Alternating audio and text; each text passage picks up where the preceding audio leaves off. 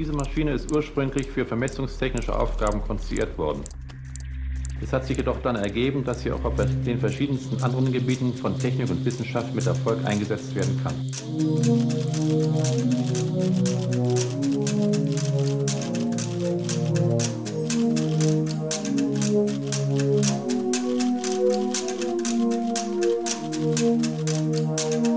Hi, are we on now? Hello, Cyril. Hallo, Timeless. So, und jetzt machen wir noch eine ganz verrückte Sache, Cyril. Jetzt machen wir noch die Anmoderation, die machen wir jetzt am Schluss noch dazu. Aha. Warum? Es war eine Anmoderation schlecht? Ne, die Anmoderation gab es nicht. Wir haben keine. Moment, was? Ja, das hier ist ja immerhin der Schlüsseltechnologie-Podcast. Und da das jetzt die 15. Folge ist, ist es mal wieder an der Zeit, das zu sagen. Weil ansonsten vergessen wir das immer am Anfang. Vielleicht sollte ich mir das mal äh, hinter die Ohren schreiben, dass ich das äh, öfter mal mache. Wir fangen einfach sofort mit dem Thema an. Heute geht es um das, was ich hier die ganze Zeit mache, wenn wir aufnehmen. Ich mache irgendwie 15 Sachen gleichzeitig. Ich gucke auf irgendwelche Kurven und gucke auf Notizen und äh, überwache Aufnahmen und kontrolliere Verbindungen und so. Heute geht es um Multitasking. Naja, also ich glaube mal, die Psychologie würde dich schon wieder schelten dafür, wenn überhaupt ist, das machst du alles gleichzeitig, aber das ist ja genau die Sache, zu der wir gleich kommen werden. Okay. Ich habe als Vorbemerkung eingeschoben eine Sache, bevor wir so richtig loslegen mit genau diesem Thema, die Begriffsklärung, was eigentlich der Unterschied zwischen Programm und Prozess ist, weil mir das aufgefallen ist in unserem Vorgespräch, dass wir diese beiden Wörter verwenden und die sind ja so ein bisschen ähnlich und deswegen äh, ist es mal gut, sich mal vielleicht eine Minute zu nehmen und die kurz mal voneinander deutlich abzugrenzen. Ein Programm ist ein bestimmtes Stück Maschinencode, das auf der Festplatte vorgehalten wird zum Beispiel. Also als zum Beispiel der Firefox oder, oder der Chrome. Warum fallen mir nur Browser ein? Das LibreOffice, der GIMP äh, oder das Krita. Ne? Also das sind halt Programme. Also so eine Datei, wo halt dieser entsprechende Binärcode drin steckt, der vom Computer, vom CPU verstanden werden kann, um dann halt äh, interessante Dinge zu tun. Ein Prozess auf der anderen Seite ist eine bestimmte Laufzeitinstanz von diesem Programm. Also das weiß man ja zum Beispiel, bei, wenn man sich so einen Firefox vorstellt, davon kann man mehrere Fenster gleichzeitig aufhaben. Und das ist dann auch zumeist realisiert als wirklich separate Prozesse. Das heißt, man hat ein separat markiertes Stück im Speicher, was vom Betriebssystem verwaltet wird, wo bestimmte Konfigurationen dran stehen, also zum Beispiel, was dieser Prozess gerade machen darf mit diesem Speicher. Und natürlich gehört zu dem Prozess auch ein bestimmtes Stück Programm. Also, dass man, man sagt jetzt halt, ich möchte jetzt so einen Firefox haben, man hat also dieses Programm da irgendwie liegen und dann wird ein Prozess angelegt vom Betriebssystem, dem dann halt ein bestimmter Speicher zugeteilt wird und wo zum Beispiel auch sowas verwaltet wird wie, welche Dateien hat dieser Prozess gerade geöffnet, aus welchen Dateien kann er lesen, wenn er möchte, oder reinschreiben, welche Netzwerkverbindung hat er geöffnet und äh, alle derartigen Sachen. Okay. Das bedeutet, habe ich das jetzt richtig verstanden? Also das Programm ist am Ende nur das Stück Code und der Prozess führt dieses Stück Code aus. Das ist, ja, wie gesagt, was ich hier als Laufzeitinstanz bezeichnet habe. Ich habe noch nach einem einfacheren Synonym gesucht und habe nicht wirklich irgendeins gefunden. Also Instanz ist immer so eine Sache, die man in der Informatik ganz häufig als so einen Begriff findet. Halt als eine konkrete Realisierung von etwas Abstraktem. Also das Programm selber ist ja erstmal die abstrakte Fähigkeit quasi, Dinge zu tun und der Prozess ist der, schreibt die konkreten Dinge, die jetzt gerade passieren. Also wie gesagt, halt zum Beispiel wirklich das konkrete Stück Speicher mit den konkreten Werten drinne, wo dann zum Beispiel im Speicher irgendwie vom, von dem Firefox-Prozess eine bestimmte Webseite geladen ist, während das Firefox-Programm die Fähigkeit darstellt, alle Webseiten der Welt anzuzeigen. Ja, okay. Hast du das Gefühl, dass das häufiger durcheinander geworfen wird? Ich bin gar nicht sicher. Naja, ich meine, wir machen hier eine Begriffsklärung, ne? Ist halt wichtig, ja, genau, das, ne? wichtig, das unterscheiden zu können. Ja. Ja, genau. Also es, es ist mir halt aufgefallen, dass das so zwei Wörter sind, wo ich auch in dem Moment, wo ich dann selber solche Sätze geschrieben habe, im Text, also ich habe halt intuitiv die Begriffe verwendet und danach mir so gedacht, habe ich es jetzt eigentlich richtig rumverwendet, nochmal scharf raufgeguckt und gedacht, okay, wenn es jetzt dieser Punkt ist, wo ich selber nochmal mich selber fact-checke quasi, dann ist es vielleicht auch gut, da eine explizite Klärung vorzunehmen. Es soll ja aber um Multitasking gehen. Im Besonderen, ich hatte diese Folge zuerst genannt, Prozessisolierung in Betriebssystemen, aber wir werden uns jetzt mal darauf beschränken, so ein bisschen diese zeitmäßige Isolierung zu betrachten, also quasi zu gucken, wie Prozesse sich diese verfügbare Rechenzeit irgendwie teilen. Zu Prozessisolierung im Allgemeinen gehört auch noch, wie man sich den Speicher teilt, aber das ist eine Sache, die sollten wir mal in einer anderen Folge besprechen, wie äh, so eine Speicherisolation stattfindet. Deswegen gucken wir heute nur auf die Zeitisolierung, eben auf Multitasking. Das bedeutet, wie managt man das, dass man irgendwie diese, diese Prozesse nebeneinander her ausführen kann, ohne die miteinander zu vermischen? Genau. Okay. Das ist so letztendlich die Idee, warum es auch zu Betriebssystemen gekommen ist. Ganz am Anfang hatte man bei Computern immer nur so ein einziges Programm, was mit einmal läuft. Also dann meistens dann halt zum Beispiel so ein Lochkartenstapel und dann hat man da quasi in das Eingabefach von dem Computer so einen Lochkartenstapel gesteckt. Dann hat man den Computer angeschaltet, also wie wirklich dann irgendwie den Stromschalter umgelegt. Dann fängt er halt an zu arbeiten und zu drehen und so weiter. Fängt halt an, diese Lochkarten einzulesen und die halt abzuarbeiten. Und dann kommt irgendwo dann so ein Ergebnis raus, vielleicht als neue Lochkarte oder wird auf dem Stück Papier ausgedruckt oder so weiter. Ja. Und damit gab es ja noch keine Notwendigkeit für ein Betriebssystem, sondern das Programm selber hat halt für sich alleine gestanden. Okay, ja. Und in dem Moment, wo aber mehrere Programme gleichzeitig ausgeführt werden könnten oder wo zumindest halt sich das herausstellt, der Computer wird jetzt zum Beispiel kompliziert genug, dass vielleicht nicht jedes Programm irgendwie von Null anfangen will, sondern vielleicht es irgendwie so eine gemeinsame Basis geben möchte, wie irgendwie die Hardware bedient wird und sowas, gibt es ein Interesse für ein Betriebssystem. Und das Betriebssystem hat halt diese Aufgabe, diese verfügbaren Ressourcen irgendwie diesen einzelnen Prozessen zuzuteilen. Also zum Beispiel zu sagen, wir haben irgendwie hier 20 Prozesse, die alle irgendwie gerne jetzt irgendwas ausrechnen wollen und wir haben leider nur einen CPU da oder vielleicht haben wir auch irgendwie vier CPU-Kerne, aber auch das sind immer noch zu viele für diese 20 Prozesse. Zu wenige, Und- ja. Ja, bei modernen Computern haben wir es eher so mit Hunderten oder Tausenden Prozessen zu tun, die sich dann quasi gleichzeitig in die CPU kloppen. Und Ja. wer kriegt jetzt irgendwie, wer, wer kriegt jetzt irgendwie diese Rechenzeit zugeteilt? Also wir haben diese begrenzte Ressource und müssen jetzt irgendwie vermitteln dazwischen. Das ist ja auch genauso bei anderen Ressourcen, wenn wir zum Beispiel uns das Netzwerk angucken, ist das genauso, wir haben da so eine Netzwerkkarte, vielleicht eine, wo ein Kabel drin steckt oder halt eine WLAN-Karte, wo dann Funksignale rausgehen. Und wenn da jetzt jedes Programm selber ankommen würde und könnte einfach da irgendwie Kram reinschreiben, dann wäre das natürlich eine Kakophonie sondergleichen. Und da tritt das Betriebssystem auch so als der Dirigent quasi auf und verwaltet diese begrenzte Ressource dieser Netzwerkkarte. Und das heißt, wir müssen also Multitasking machen. Die Definition, freundlicherweise auch wieder bereitgestellt von Wikipedia, wie bekanntermaßen, ist, dass mehrere Aufgaben zur selben Zeit oder abwechselnd in kurzen Zeitabschnitten ausgeführt werden.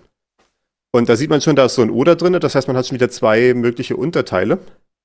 Das eine ist diese Idee, dass man mehrere Aufgaben in abwechselnd ausführt in kurzen Zeitabschnitten, also schnell dazwischen wechselt, was ich hier in unseren Notizen als konkurrente Ausführungen bezeichnet habe, also so mehrere Prozesse, die um halt diese CPU-Zeit konkurrieren. Mhm, ja. Das ist nicht unbedingt jetzt irgendwie ein feststehender Begriff, äh, genau in diesem Kontext Multitasking, aber konkurrente Programmierung ist äh, ein Begriff, der so existiert in dem Sinne. Deswegen habe ich diese Begriffswahl jetzt mal so gewählt, so als Abgrenzung.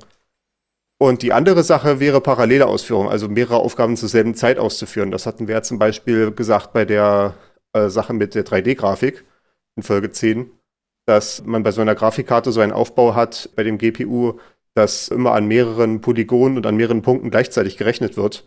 Also dieselben Daten ausgeführt werden, äh, die- dieselben Befehle ausgeführt werden auf verschiedenen Daten. Ja. Und das wäre ja in dem Sinne auch ein Multitasking. Also äh, von einer etwas, ich sag mal, beschränkteren Art, beziehungsweise fokussierteren Art.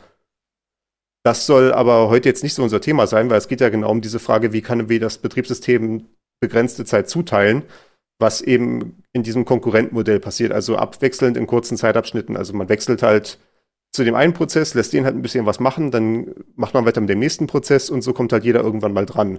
Und diese kurzen Zeitabschnitte sind so auf der Größenordnung von Millisekunden bis Mikro-, Nanosekunden und so weiter. Das ist beeindruckend kurz. Ja gut, Nanosekunden vielleicht nicht, weil das ist schon tatsächlich die Größenordnung, wo man dann einzelne Instruktionen hat.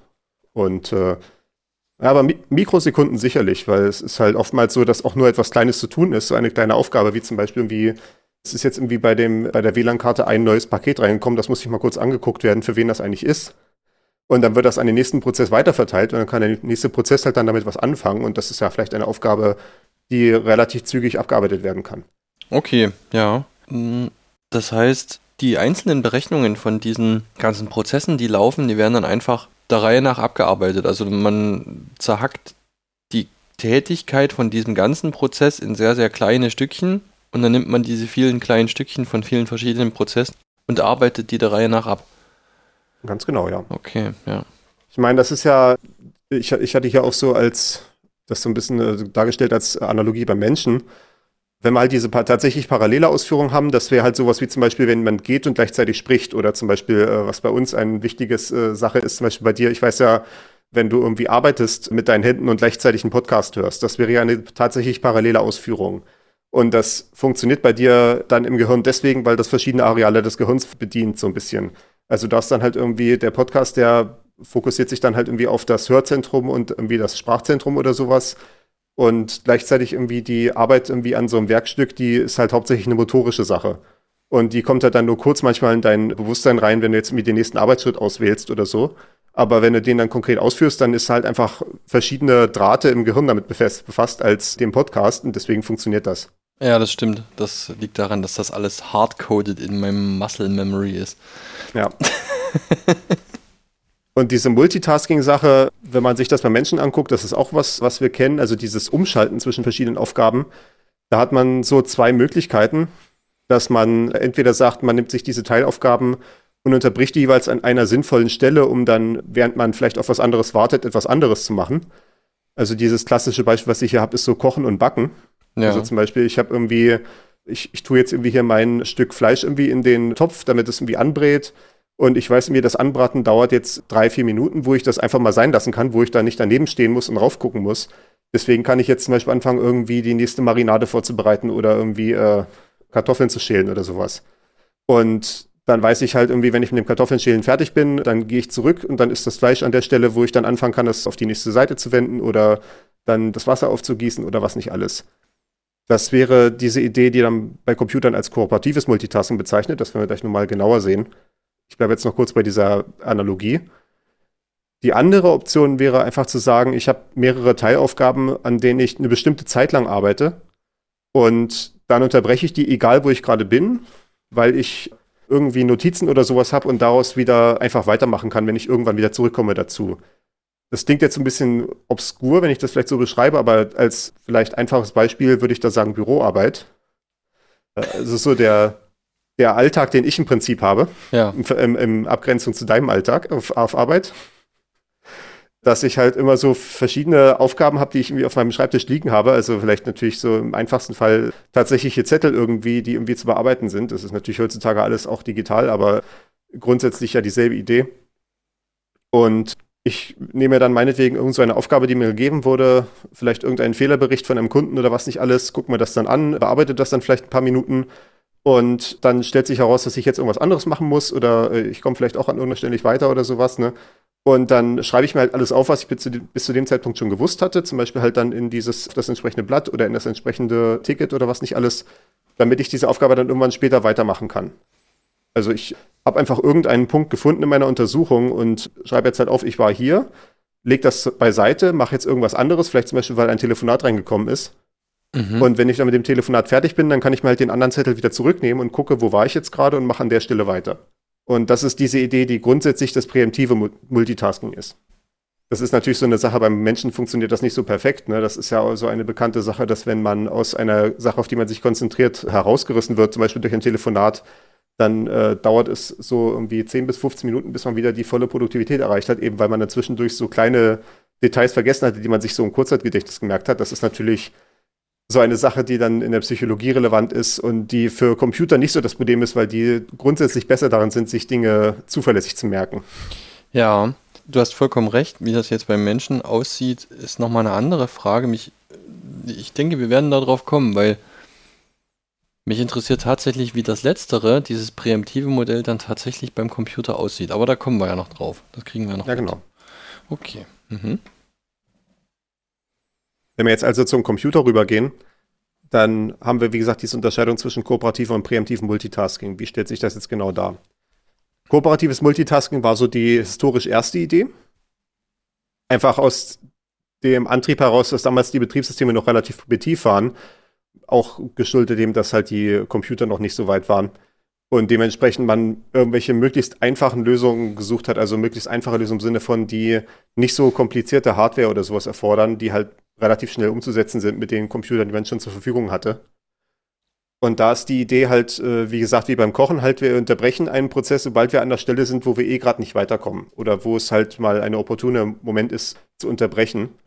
Das könnte zum Beispiel sein, weil man jetzt auf die Daten warten muss, die von der Festplatte gelesen werden. Das dauert halt dann so ein bisschen, bis tatsächlich die Festplatte irgendwie hinrotiert ist zu der Stelle und irgendwie die entsprechenden Positionierungen des Lesekopfs vorgenommen hat, um dann die Daten rauszulesen.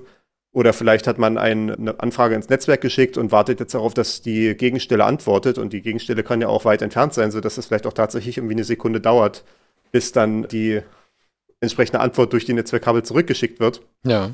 Und währenddessen kann man ja was anderes machen. Oder halt einfach, man hat einfach eine lange Berechnung, die halt irgendwie an einem bestimmten Punkt sagt, jetzt gucken wir, was noch so angefallen ist im System.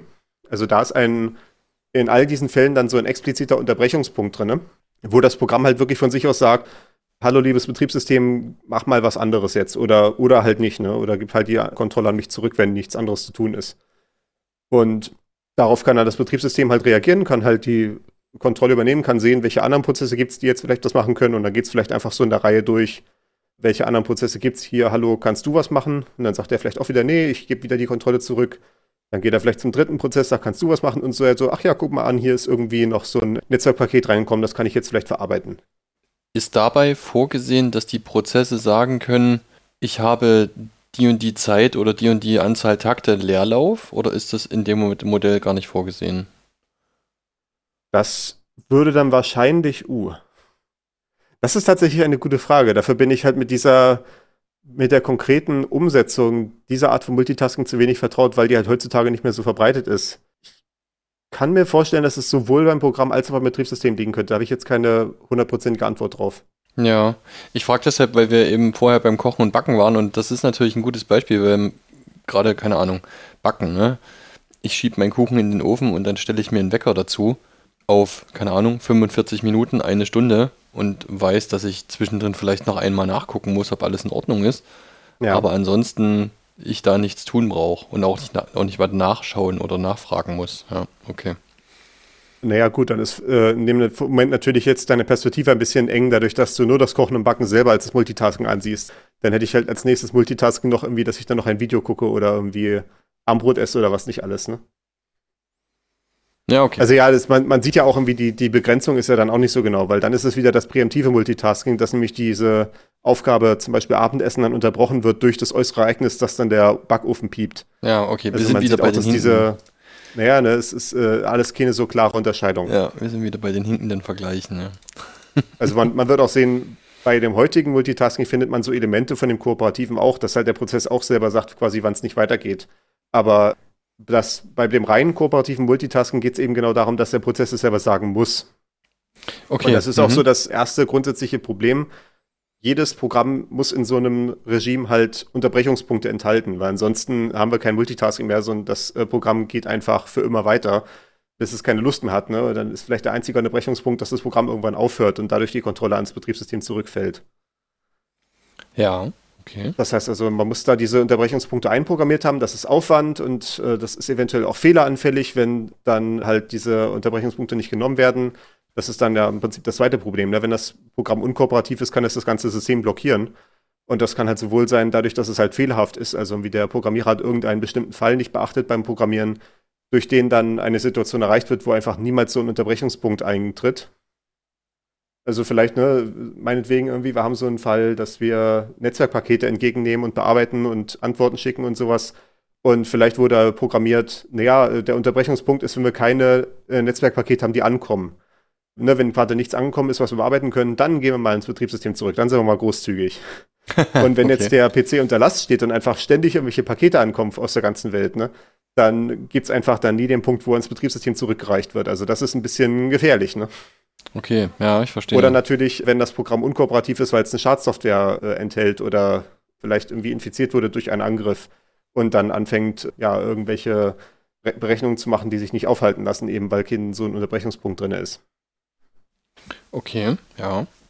Dieses kooperative Multitasking war trotzdem eine Zeit lang relativ weit verbreitet, vor allem so in dieser Ära der frühen Heimcomputer. So die Älteren unter den Hörern werden sich vielleicht erinnern an sowas wie C64 oder Amiga, oder die frühen Macs bis Mac OS 9 oder halt PCs unter MS-DOS. Weil wenn man sich zum Beispiel an MS-DOS erinnert, da war das so, man hatte dieses grundsätzliche Betriebssystem, also wo man den Computer angemacht hat, hat man dann diese, dieses Terminal gesehen mit der äh, Eingabeaufforderung, mit der Shell, konnte dann ein Programm starten und während das Programm lief, war halt das Programm der König. Ne? Das, das, dann gab es nichts anderes eine Zeit, solange wie dieses Programm an war. Also in diesem Sinne ist es halt auch gar nicht diese Sache mit Unterbrechungspunkten, sondern wirklich einfach nur der Unterbrechungspunkt besteht darin, dass das Programm dann irgendwann fertig ist und dann geht halt die Kontrolle wieder zurück ans Betriebssystem und so lange wie das Programm läuft, ist es das einzige auf der Welt. Und wenn ich den Fehler gemacht habe, da eine Endlosschleife reinzuprogrammieren, dann läuft das auch im Zweifel für immer. Dann, dann läuft das halt so lange, bis du physikalisch den Netzstecker drückst, okay. äh, den, den, den, den, Netzschalter. Beeindruckend. Oder ja. den Netzstecker ziehst, ja. Mhm. Bei, bei Macs war das auch ähnlich. Da war das tatsächlich schon so ein Multitasking, wo mehrere Programme liefen, aber die Programme mussten halt, wie gesagt, kooperativ sein. Ansonsten hat man dann da äh, eventuell auch so eine hängende Situation gehabt. Äh, ich muss auch dazu sagen, ich habe einmal in meinem Leben so ein Legacy macOS gesehen. Also so eins, was nicht macOS X ist, das aktuelle. Deswegen kann ich mich dazu auch nicht allzu viel äußern. Mit diesen DOS-PCs habe ich gerade noch so ein bisschen selber zu tun gehabt. Das ist noch trotz meiner späten Geburt gerade noch so ein bisschen in meiner eigenen Erfahrung drin gewesen. Mhm. Ja. Also da merkt man schon langsam, wie äh, in Anführungszeichen jung ich noch bin, auch wenn ich das in meinem eigenen Gefühl eigentlich nicht bestätigen kann, jung zu sein. Das ist immer die Frage, ob Jugend was Subjektives ist. Ja.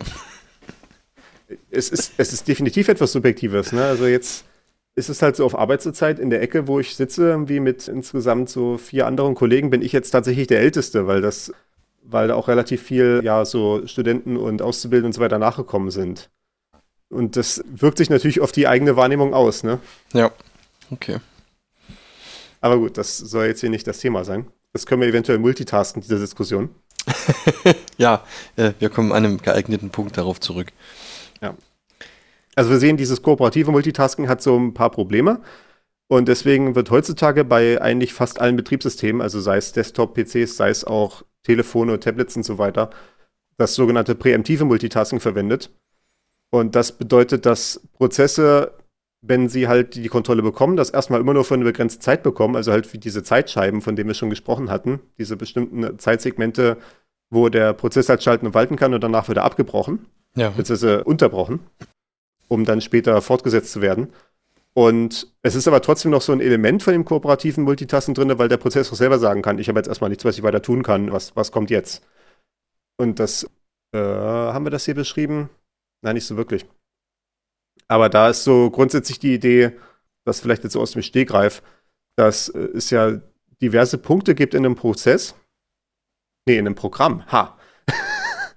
es gibt so diverse Punkte in einem Programm, wo der Prozess die Kontrolle ans Betriebssystem abgibt weil es halt diesen Zugriff auf diesen zentralen Ressourcen gibt, wie zum Beispiel auf die Netzwerkkarte oder sowas. Also wenn das Programm zum Beispiel sagt, ich möchte jetzt irgendwie das nächste Netzwerkpaket lesen, ich habe zum Beispiel meine Antwort irgendwie, die ich erwarte von irgendeinem anderen Webserver oder sowas, die soll jetzt irgendwie eigentlich auf der Netzwerkkarte vorliegen. Wann, wann kommt die denn jetzt mal? Ja. Oder zum Beispiel, es soll eine Datei von der Festplatte gelesen werden. Das sind alles Sachen, die der Prozess nicht selber macht, also das Programm nicht selber macht innerhalb seines Prozesses, sondern diese Sachen wie Datei von der Festplatte lesen oder Daten aus dem Netzwerk empfangen, die macht das Betriebssystem zentral, damit eben halt keine Konkurrenz zustande kommt zwischen den ganzen verschiedenen Prozessen.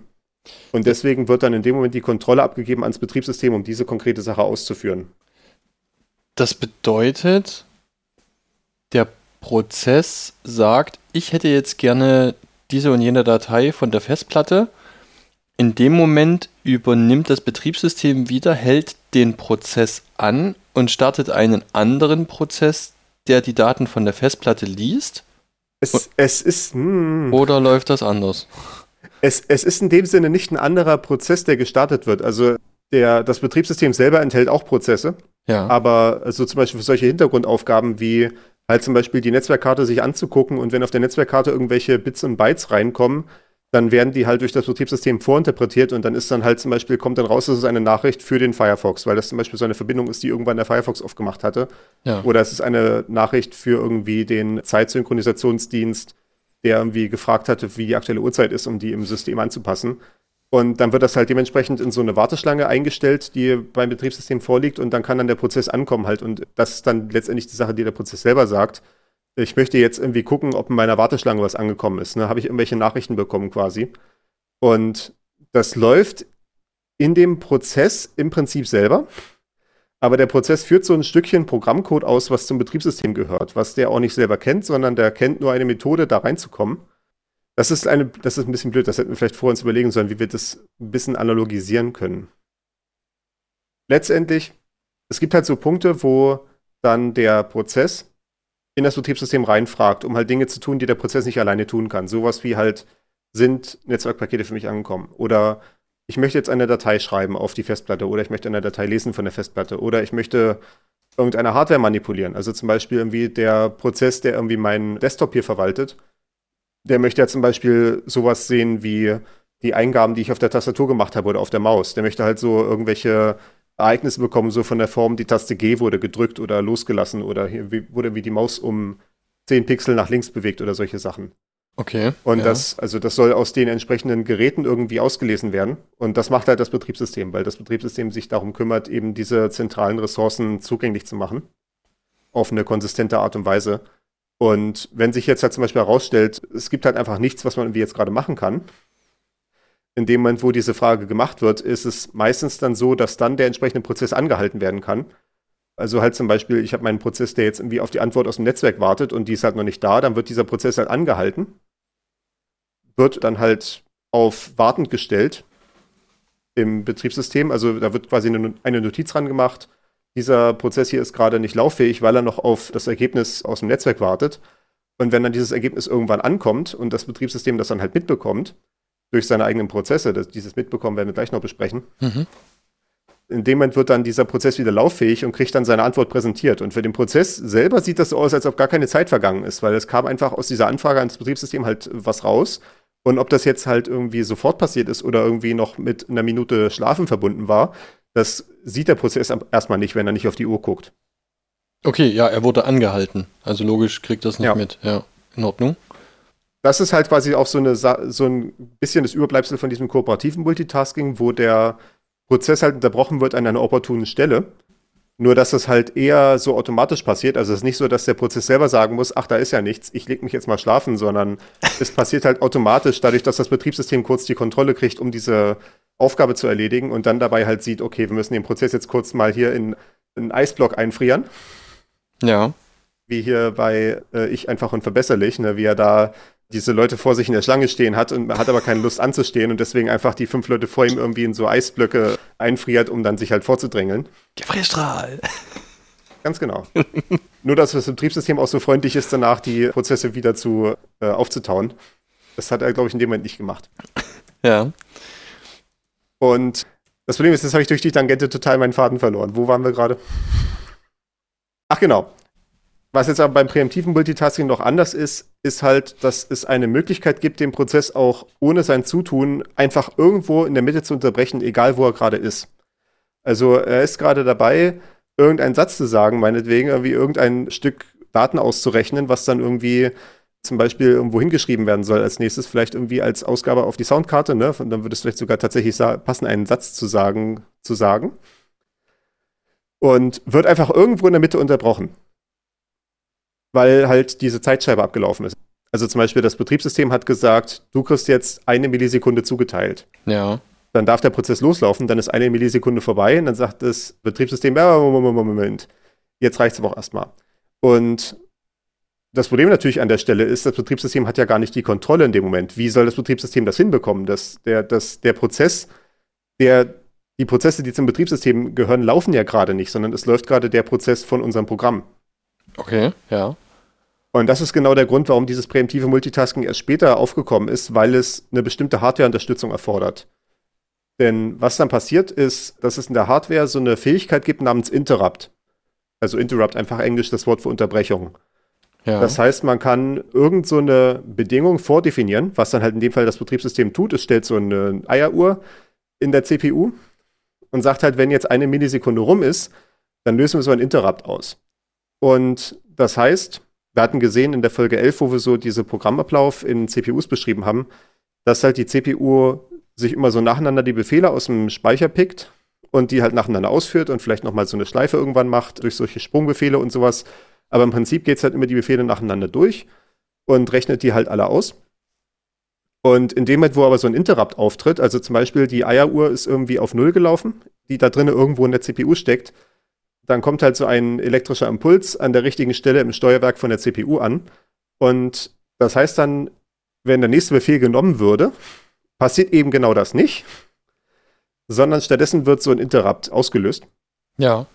Und damit das jetzt irgendwie mit Leben gefüllt werden kann, dieser Interrupt, muss auch das Betriebssystem vorher eine sogenannte Interrupt-Service-Routine hinterlegt haben, was im Prinzip auch wieder ein kleines Stück Programmcode ist, was irgendwo im Speicher rumliegt. Und der CPU weiß jetzt halt, wenn dieser konkrete Interrupt kommt, zum Beispiel diese IAU hier ist abgelaufen, dann wird diese Interrupt-Service-Routine ausgeführt. Also einfach der Befehlszeiger vom CPU wird einfach darauf gesetzt, auf diese Service-Routine. Ja. Und dann passiert jetzt halt Magie. Und im Falle so einer so eines Betriebssystems halt, ist natürlich jetzt erstmal die erste Frage, bevor wir jetzt irgendwas anderes mit der CPU machen, müssen wir jetzt erstmal unsere Notizen retten. Also halt, naja, genau diese Sache, wenn ich jetzt zum Beispiel meinen Büroarbeitsplatz irgendwie habe und ich bin gerade an so einer Aufgabe dran und jetzt ruft irgendwie jemand an, ne? Da muss ich ja an dem Moment, wo ich den Hörer schon abnehme, ganz schnell mir nochmal alle Notizen aufschreiben, die ich gerade im Kopf hatte, weil ich die ansonsten definitiv in fünf Minuten vergessen habe, ne? Ja. Und das wollen wir ja nicht haben. Wir wollen ja diesen Prozess zuverlässig dann wieder weiterführen können nach der Unterbrechung. Also fangen wir als erstes an irgendwie und schreiben alle Prozessorregister, die wir irgendwie finden können, erstmal irgendwo eine, an eine sichere Stelle, wo sie wiedergefunden werden können. Und dann geht diese Interrupt-Service-Routine rein in einen Teil des Betriebssystems, der sich Scheduler nennt. Also wieder das, das mit dem Reingehen, das müssen wir jetzt auch mal einfach mal so hinnehmen. Äh, da stecke ich zu wenig in Betriebssystementwicklung drin, das jetzt detailgenau zu sagen, wie das jetzt genau abläuft. Ob das jetzt ein eigener Prozess ist vom Betriebssystem oder ob das halt einfach nur ein weiteres Stück Programmcode ist, was sofort in dem aktuellen Prozess genommen wird, sei dahingestellt. Okay, ja. Ist auch letztendlich, glaube ich, nicht so wichtig. Wichtig ist halt, wir sind jetzt halt mit unserem Prozessor wieder in der Kontrolle des Betriebssystems und wir führen ein Stückchen Programmcode aus, was zum Betriebssystem gehört und das heißt halt Scheduler, also Zeitplaner.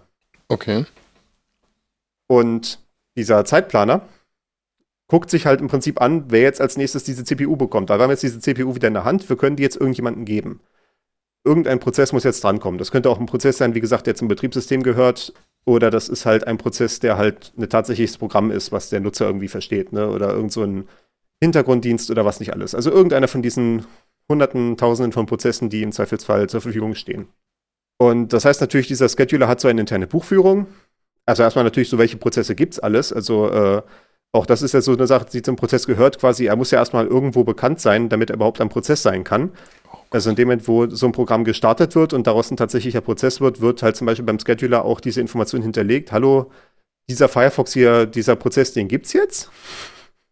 Der ist vielleicht sogar lauffähig, weil er gerade erst irgendwie frisch gestartet wurde. Wir haben noch keinen Grund, warum er nicht lauffähig sein sollte. Den können wir mal loslaufen lassen. Und wie gesagt, wenn er dann halt in so einem Wartezustand ist, wo er auf äh, zum Beispiel eine Antwort aus dem Netzwerk wartet oder darauf, dass Daten von der Festplatte gelesen werden oder so, in dem Moment würde er dann halt nicht lauffähig sein. Das heißt, wie der Scheduler würde sich erstmal nicht weiter drum kümmern, aber natürlich ist der Prozess weiterhin bekannt. Und es gibt halt auch natürlich diesen, so ein separates Stück Speicher zum Beispiel, wo dieser Zwischenzustand gespeichert wird, was ich gerade meinte, dass die Prozessorregister weggesichert werden, damit wir den Prozess irgendwann weiterführen können. Ja. Ich habe eine Zwischenfrage. Kann es denn eigentlich problematisch sein, wenn so ein Prozess zwischendrin angehalten wird, einfach nur durch Zeitablauf? Oder ist es eh so, dadurch, dass das alles schrittweise absolviert wird, all die ganzen Berechnungen, die stattfinden, dass es egal ist, solange ich mir aufgeschrieben habe, an welcher Stelle ich bin? Es gibt bestimmte Sachen, bestimmte Aktionen, die man ausführen kann, die halt nicht unterbrochen werden dürfen. Das Aha, sind okay. äh, das sind nicht so normale Rechenbefehle. Also normale Rechenbefehle, alles kein Problem. Die können unterbrochen werden. Also was natürlich, äh, Fußnote, was unterbrechen heißt, also im Sinne von so ein Interrupt zu machen, ist ja auch, dass diese ganze Pipeline geleert wird. Das hatten wir ja in Folge 11 besprochen, bei dieser Be Programmausführung in der CPU, dass wir so eine Pipeline haben von Rechenschritten, die ja. äh, so halb vorbereitet sind in der CPU, beziehungsweise irgendwie halb ausgeführt sind und halt aber noch nicht ganz vollständig sind. Und Interrupt heißt halt durchaus, dass diese ganze Pipeline erstmal geleert wird. Also irgendwie alles, was wir jetzt drin stehen hatten in der Pipeline, wird noch fertig gemacht. Und danach wird dann halt die Kontrolle übergeben, weil wir diese Pipeline eh neu füllen müssen. Okay, ja. Mit den äh, neuen Befehlen, die dann zu der Interrupt-Service-Routine gehören. Ja. Also das, es wird schon alle Befehle, die ausgeführt werden, werden auch komplett ausgeführt. Aber so normale Rechenbefehle, also alles, was du normalerweise in einem Programm selber machen kann, das ist eigentlich kein Problem. Es gibt aber so ein paar spezielle Sachen, die man nicht unterbrechen darf, so ein paar bestimmte Sachen, die das Betriebssystem macht. Zum Beispiel, wenn irgendwelche zentralen äh, Sachen umkonfiguriert werden. Das ist so eine Sache, die werden wir dann sehen, wenn wir mal über virtuellen Speicher reden, also über den Speicherschutz. Was ich am Anfang meinte, wir gucken uns heute nur Zeitisolation von Prozessen an. Es gibt auch die Frage Speicherisolation, also wie man den Speicher zwischen verschiedenen Prozessen aufteilt. Da gibt es dann halt so einen Punkt irgendwann, wo man quasi mal so ein neues Grundbuch quasi vom Speicher festlegen muss, wo halt drin steht, welcher Prozess darf was verwenden und so weiter. Ja. Und in dem Moment, wo man solche Sachen macht, in dem Moment darf man nicht inter, äh, einen Interrupt kriegen, weil dann hat man im Zweifelsfall einen halbfertigen Zustand angewendet und dann geht alles vor die Hunde, weil äh, ja nur noch Chaos herrscht.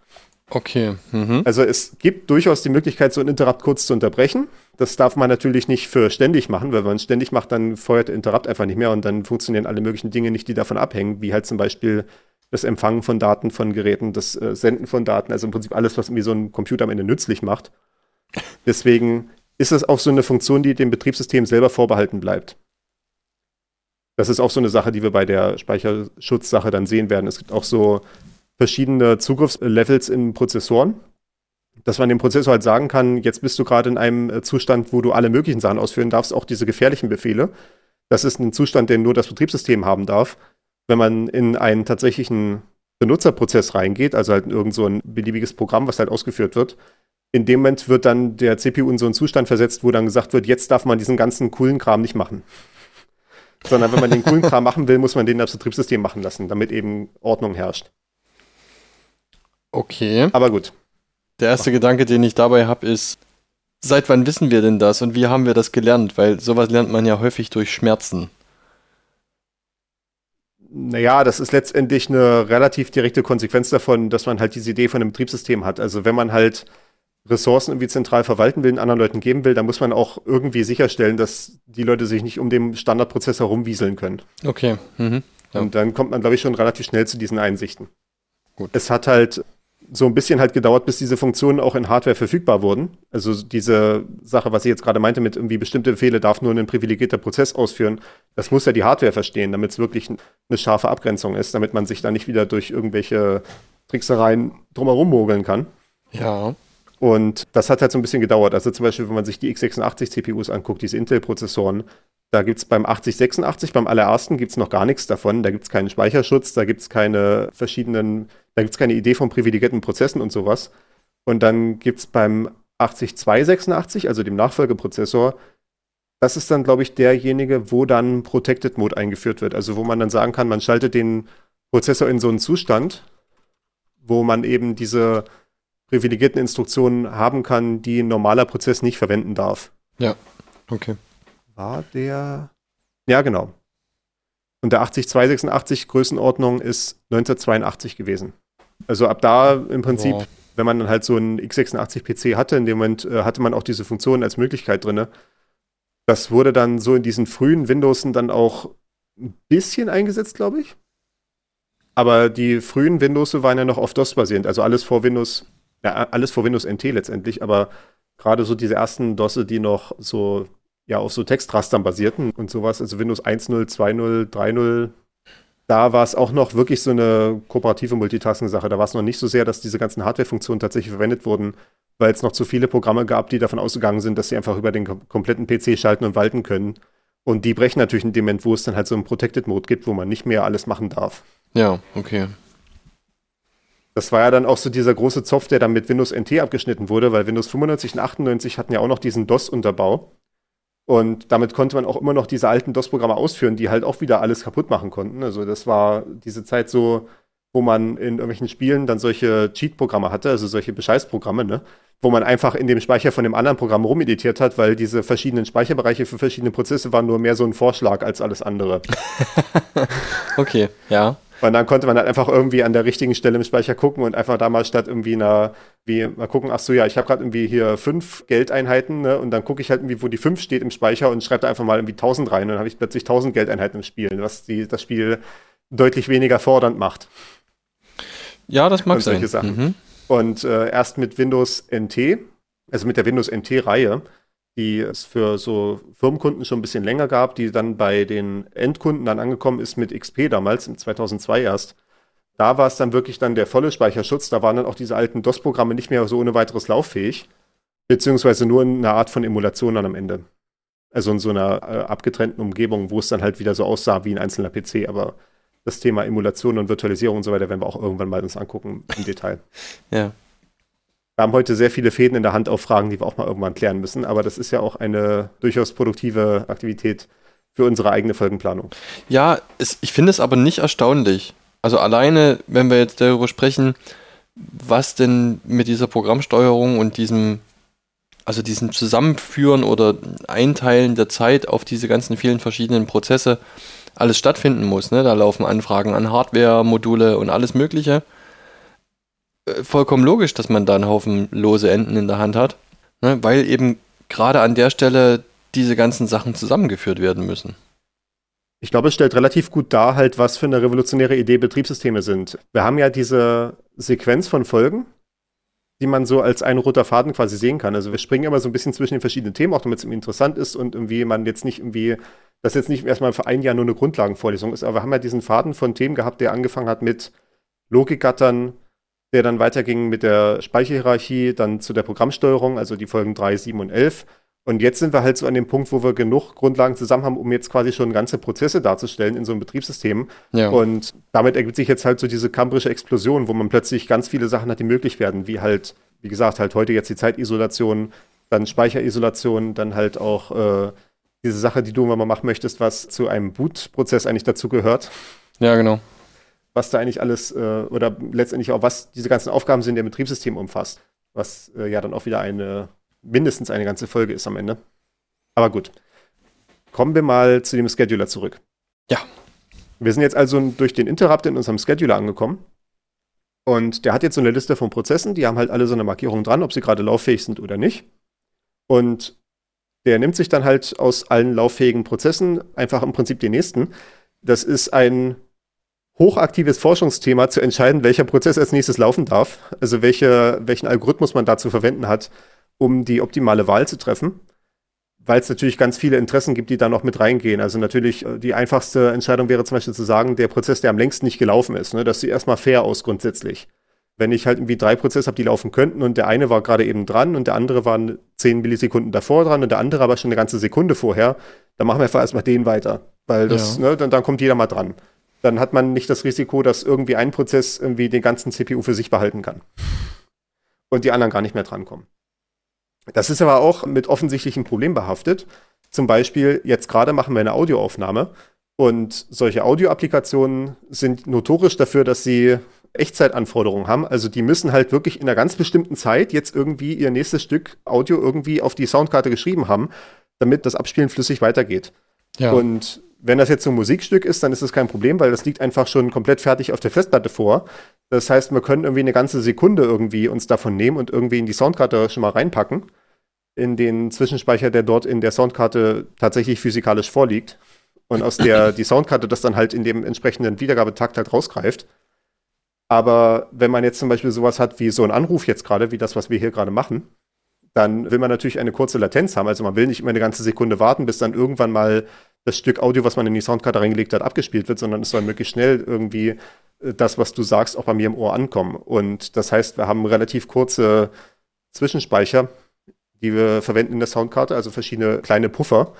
Und dementsprechend muss halt auch die, alle diese Prozesse, die an dieser Audio-Verarbeitungskette beteiligt sind, auch immer sehr schnell wieder drankommen. Die haben halt, wie das auch wirklich heißt, solche Echtzeitanforderungen. Und deswegen müssen die irgendwie vom Scheduler bevorzugt werden können. Okay. Also im einfachsten Fall hat man das hier, wie das zum Beispiel unter Linux der Fall ist. Man hat so eine Zahl am Prozess dran stehen, die sogenannte Priorität. Und die ist dann standardmäßig 0 und die kann irgendwo zwischen plus 20 und minus 20 sein. Und verwirrenderweise ist eine negative Priorität eine bessere. Also die kommt häufiger dran, weil dieses Attribut unter Linux als Niceness bezeichnet wird. Also man kann quasi die Niceness erhöhen, dann ist man freundlich gegenüber anderen Prozessen, indem man die andere vorlässt. ja. Deswegen heißt auch der Befehl, mit dem man die Priorität von Prozessen ändert, unter Linux halt nice oder unter Unix allgemein. Okay. Und wer dann natürlich sehr häufig drankommt, der ist halt nicht nice. Also wenn ich jetzt mal hier gucke in meine Prozessliste, Kann man hier eine, im PS-AUX eine Priorität sehen? Ah, nicht so eine weiteres. Auch das hätten wir mal vorbereiten können, wie man das machen kann. Aber wenn ich zum Beispiel mehr. Ja, ich, seh, ich sehe sehr viele Statusflex an meinem Pipewire-Prozess dran, der hier den, die Audioverarbeitung macht. Ich gehe davon aus, irgendeins davon wird heißen, dass das Ding mit hoher Priorität läuft. Ja. Äh, gut. Nur um das mal zu verbildlichen. Ich nehme hier mit einer Rate von 48 Kilohertz auf. Das bedeutet, der Prozess müsste spätestens jede 48.000 48.000 Sekunde einmal drankommen. Nee, nee, nee, nee. Die Puffergrößen sind ein bisschen größer als das. Diese 48 Kilohertz ist die Samplerate. Also quasi, du hast ja diese Schallkurve, die du abtastest. Ja. Und 48 Kilohertz heißt, du hast 48.000 Samples pro Sekunde. Also 48.000 Mal wird quasi der, die Höhe dieser Kurve gemessen. Also halt wirklich in deinem Mikrofon zum Beispiel. Ja. Äh, und dementsprechend gibt es dann halt irgendwie eine Zahl. So nach Motto, der Pegelausschlag ist jetzt gerade 10. Und das Maximum wäre dann 255 oder sowas, ne? Mhm. Oder wahrscheinlich auch ein bisschen mehr als das. Ein paar mehr Stufen wird es haben. Und das sind, das sind diese Sample-Raten. Du wirst aber nicht jedes Sample einzeln verarbeiten, sondern du kriegst schon immer einen Haufen von Samples auf einmal. Also vielleicht, wenn du so eine geringe Latenz haben willst, meinetwegen sowas wie 100 Samples. Die kriegst du schon auf einmal. Einfach aufgrund dessen, dass wenn du 48.000 Mal in der Sekunde den Prozess wechseln würdest, in dem Fall ja sogar mehr, weil du müsstest ja quasi zu was anderem hinwechseln, danach wieder zurück, dann würdest du ja sogar 96.000 Mal pro Sekunde wechseln. Ja. Das wäre nicht realistisch, weil dieses Wechseln ja auch mit einem Zeitaufwand verbunden ist. Dieser Interrupt muss ausgelöst werden, das heißt, die Pipeline im Prozessor muss geleert werden, die Interrupt-Service-Routine wird geladen, äh, fängt halt an auszuführen. Das heißt im Übrigen auch eventuell, wenn die nicht im Prozessor-Cache ist, muss die erstmal in den Prozessor-Cache reingeholt werden, siehe Folge 7. Dann muss die halt laufen, muss den Zustand vom Prozess sichern, wieder in den Speicher zurückschreiben. Dann muss als nächstes der Scheduler ankommen. Der Scheduler muss in seine Liste gucken, wer eigentlich alles hier lauffähig ist, muss eventuell Berechnungen durchführen, also seinen Algorithmus ausführen, um zu entscheiden, wer kommt als nächstes dran. Dann muss man zu dem Prozess auch noch hinwechseln. Oh ja, stimmt. Mhm. Das heißt, man muss ne, äh, dann wieder die nächste, die, die nächste Speicherkarte einstellen. Also nicht Speicherkarte im Sinne von SD-Karte, sondern halt die nächste Speicherbelegung, auf die der nächste Prozess zugreifen darf. Wie gesagt, das werden wir dann später besprechen, wenn es um virtuellen Speicher geht. Das muss halt in den Prozess rein konfiguriert werden. Dann muss halt zu dem Prozess gesprungen werden. Also auch, das heißt, aus dem privilegierten Modus fürs Betriebssystem muss umgeschalten werden in den Normalmodus für, den, für das Zielprogramm. Dann muss halt der, diese ganzen Prozessorregister wiederhergestellt werden und in dem Moment läuft dann halt der tatsächliche Prozess weiter. Und das ist jetzt eine Menge, die ich beschrieben habe. Ne? Das klingt jetzt erstmal, als ob das riesig aufwendig ist. Natürlich läuft das dann in so einem Prozessor, der irgendwie Milliarden von Instruktionen pro Sekunde machen kann, dann doch relativ schnell aber es hat eine nicht zu vernachlässigende Zeitaufwand, sodass es nicht realistisch wäre, für jedes dieser 48.000 Samples pro Sekunde einen eigenen Prozesswechsel zu machen. Ja, also ich habe jetzt gerade mal das Einstellungsfenster für das Programm, das hier mein Audio verwaltet, geöffnet und es ist tatsächlich so, ich habe da so ein Häkchen drin mit Realtime, also dass es tatsächlich irgendwie Echtzeitrechte bekommt.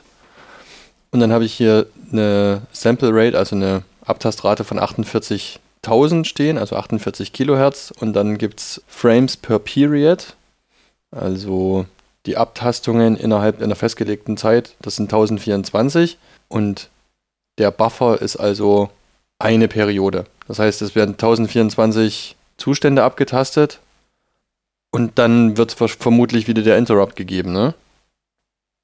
Ja. Okay, gut. Äh, du kannst doch mal gucken, wenn du mal bei dir auf der Konsole den Befehl vmstat ausführst. Mhm. Ich wollte noch sagen, damit komme ich rechnerisch bei einer Latenz von 21,3 Millisekunden an. Ja. Okay. Ich glaube, 21 Millisekunden kann man tatsächlich akzeptieren, weil das wird auch so ungefähr die Größenordnung sein, die die Leitung zwischen uns dann hat. Genau. Ich meine, ich kann jetzt nicht direkt zu dir einen Ping schicken, aber ich würde mal vermuten, so innerhalb von Deutschland, wenn die Netzwerkverbindungen stabil sind, ist auf jeden Fall so 40 bis 50 Millisekunden zwischen zwei PCs, die halt irgendwo hier stehen in Deutschland. Es schwankt. Es, es ist halt wirklich schwer vorherzusagen. Also ich kann halt so sehen, wenn ich halt so mit irgendwelchen Webservern und so rede. Also ich komme hier zum Beispiel, wenn ich zu Google gehe, auf 20 Millisekunden. Wenn ich zu einem meiner eigenen Server gehe, komme ich auf 22 Millisekunden. Also das, das war jetzt so die Größe, mit der ich so jetzt im Kopf gerechnet habe, also 20 Millisekunden, um halt so in diese zentralen Rechenzentren zu kommen. Und dann halt im Zweifelsfall nochmal 20 Millisekunden, um zu dir zu kommen. Ja. Und deswegen habe ich jetzt mal so geschätzt, 40 bis 50 Millisekunden könnte Sinn ergeben. Es kann auch weniger sein, es kann eventuell auch mehr sein. Genau, du hast VMs da zwischendurch ausgeführt. Ja. Und dann siehst du halt da so eine Reihe von Zahlen und du siehst auch die zwei Zahlen, die in und CS heißen. Mhm. Und das System. Oh Gott, da muss ich erstmal gucken, da verrutscht mir leicht in der Spalte. Ta, ta, ta. Ja. Also ich habe hier zum Beispiel stehen bei in 578 und bei CS 259. Und in ist halt die Anzahl Interrupts, die passiert sind, innerhalb einer Sekunde. Und CS ist die Anzahl von Context-Switches pro Sekunde, also wie oft zwischen Prozessen gewechselt wurde. Okay. Ich habe hier 1000 und 1574. Oder Ja, das ergibt durchaus Sinn, weil du halt deine Audioaufnahme hast und deswegen die ganzen daran beteiligten Prozesse gegenseitig hin und her wechseln andauernd. Ja, Also halt genau. äh, Jack und Ardour und was nicht alles, ne? Genau, richtig. Während ich halt hier nur im Prinzip mein eines Ende habe, also dieses, dieses eine Aufnahmetool, das Studio Link, was dann halt mit der Soundkarte reden will, mit der Netzwerkkarte. Um dann halt, wie gesagt, meine Stimme abzugreifen, die zu dir zu schicken, deine Stimme zu kriegen und mir auf die Ohren zu geben.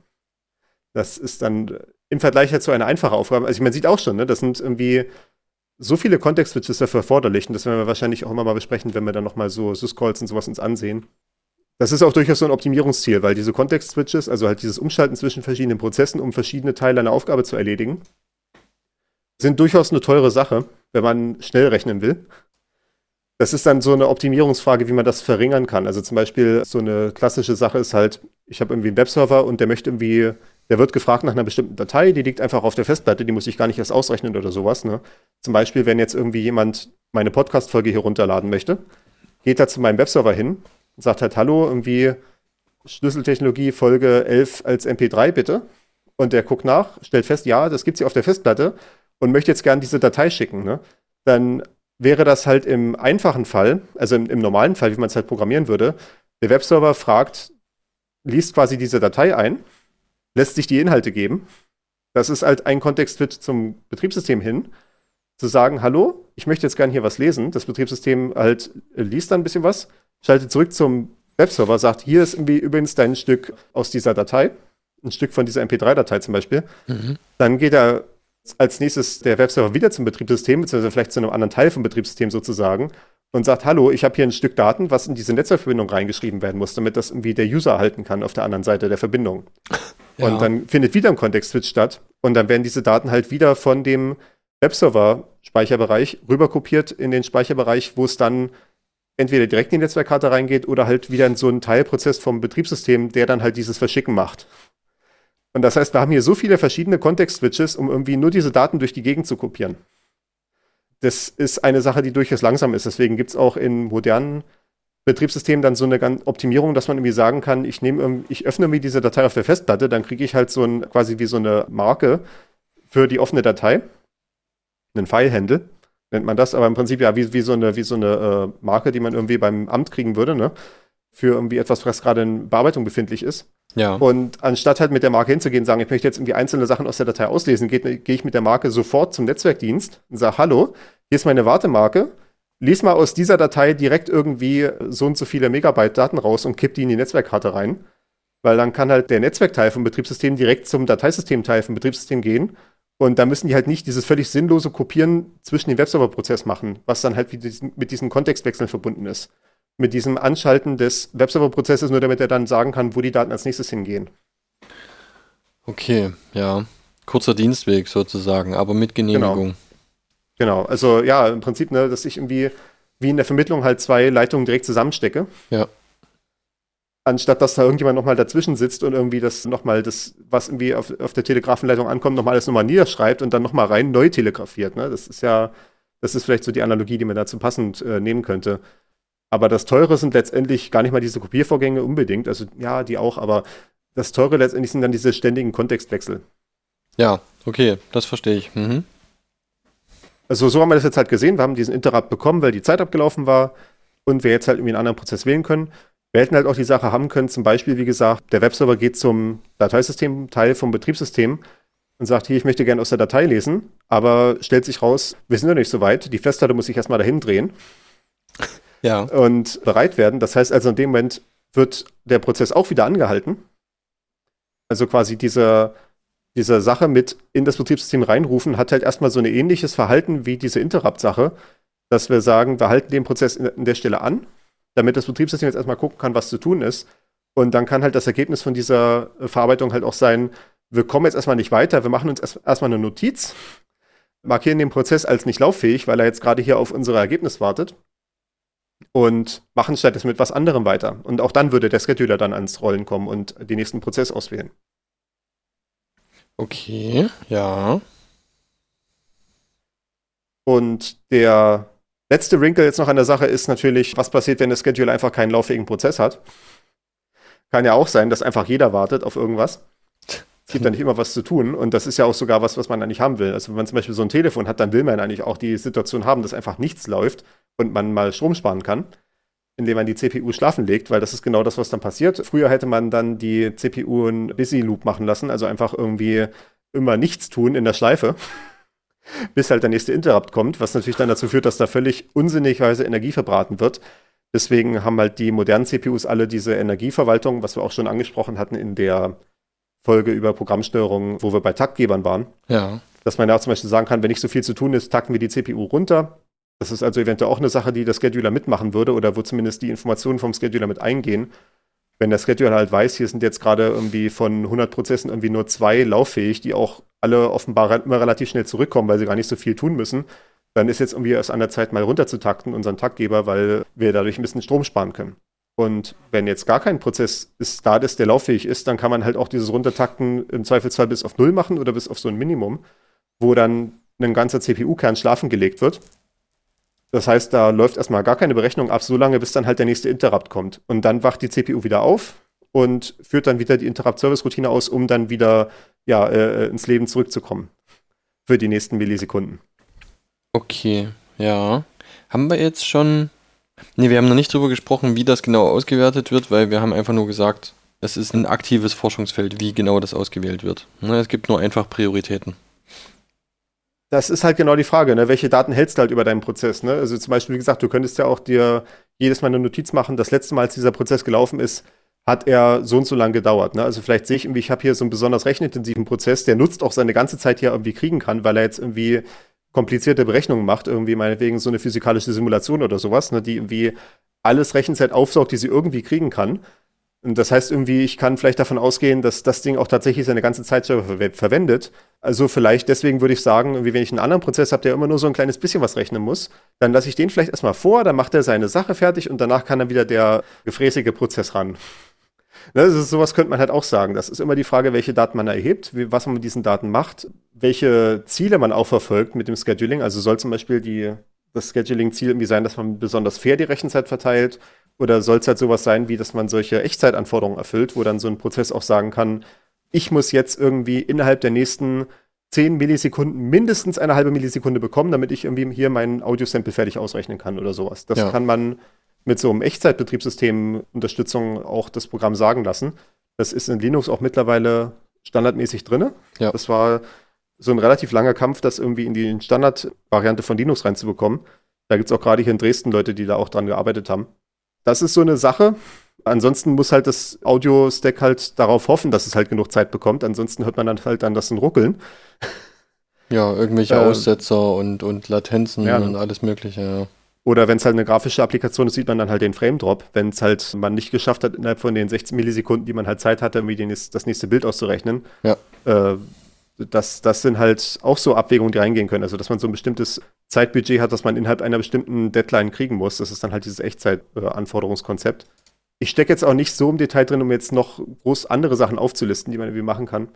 Aber ja, das, das ist, wie gesagt, auf jeden Fall ein Forschungsfeld. Auch ich hatte in der Vorbereitung so noch ein bisschen geguckt, weil ich zum Beispiel auch geguckt hatte, wie lange eigentlich Zeitscheiben unter dem Linux-Kernel sind, weil das wollte ich auch irgendwie gerne recherchieren, hatte dann so eine Config-Option dafür gefunden, die man im Kernel setzen kann, also als so ein Parameter, wo man das einstellen kann, wie groß eigentlich diese Zeitscheiben sind. Als ich das dann nachgucken wollte in meinem Kernel, in meinem Betriebssystem, stellte sich raus, dass es diesen Schalter gar nicht mehr gibt. Weil zwischenzeitlich okay. schon wieder irgendwie ein neuer Scheduler gebaut wurde, der wieder anders funktioniert und andere Vorstellungen hat, andere Konfigurationsoptionen, also andere Regler, an denen man drehen kann. Deswegen hatte ich das Thema jetzt auch nicht so aktiv weiterverfolgt. Kann jetzt auch keine genaue Zahl nennen. Aber wie gesagt, wir hatten ja gerade gesagt, dass wir hier so ungefähr um die 500 oder 1000 Kontext-Switches oder so haben. Und da kann man natürlich zurückrechnen, dass es zwischen den Kontext-Switches immer so ein, zwei Millisekunden dauert. Wobei eigentlich, eigentlich länger. Weil wir haben ja mehrere CPUs-Kerne. Ich habe ja hier vier CPU-Kerne drin. Und wenn ich insgesamt 500 Context-Switches habe, heißt das ja eigentlich auch nur Mittel 120 pro Kern. Allerdings kann es auch wieder sein, dass die Kerne einfach die meiste Zeit tot liegen, weil gerade wieder nichts zu tun ist. Das muss also nicht unbedingt heißen, dass irgendwie die ganze Zeit irgendwas gerechnet wird. Also man sieht schon, ne, es ist alles gar nicht so einfach. Aber ich denke mal, wenn man sich das vorstellt im Millisekundenbereich, dann liegt man nicht falsch.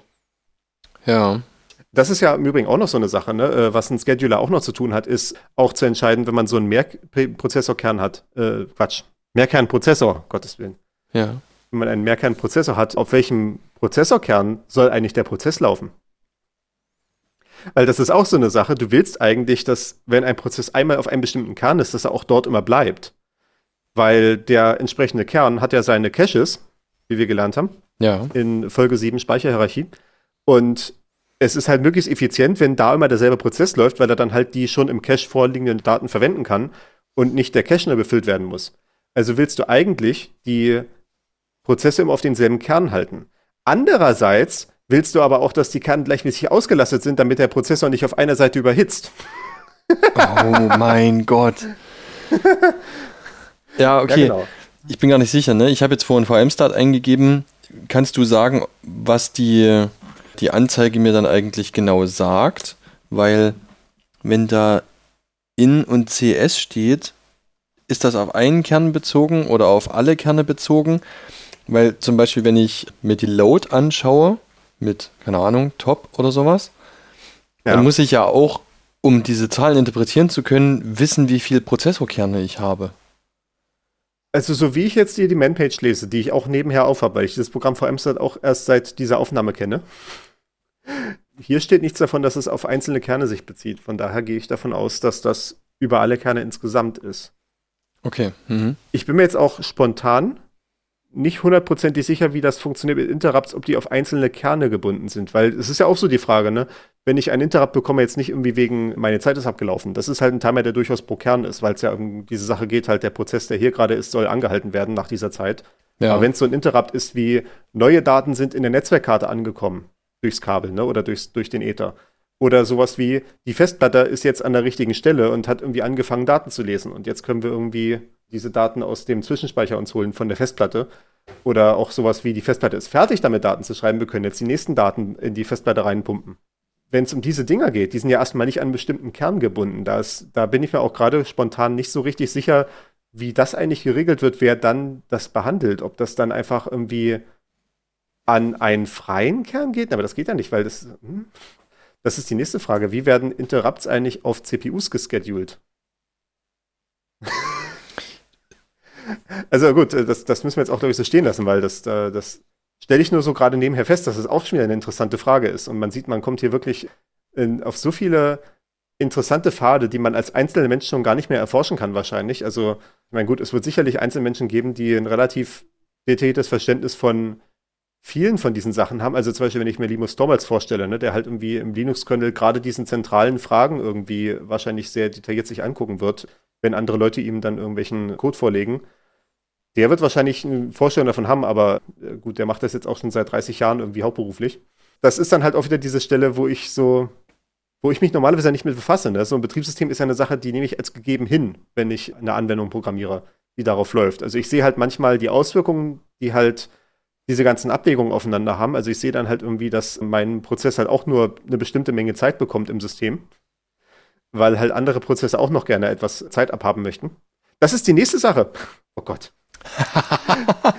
die nächste Sache, die man beim Scheduling berücksichtigen kann, so in modernen Betriebssystemen, also ich nehme natürlich jetzt immer Linux, weil ich halt Linux selber am besten kenne, ne? Das weiß ich halt, weil wir es auf Arbeit relativ intensiv verwenden mittlerweile, weil wir halt auch im Prinzip in unserem, auf unseren Servern halt zig verschiedene Programme haben. Und die sollen sich ja nicht in die Quere kommen, wenn irgendwie ein Prozess jetzt durchdreht und irgendwie die CPU-Zeit alles für sich alleine frisst, sollen die anderen Prozesse trotzdem drankommen können. Deswegen haben wir an den meisten von unseren Prozessen irgendwie so ein CPU-Limit dran.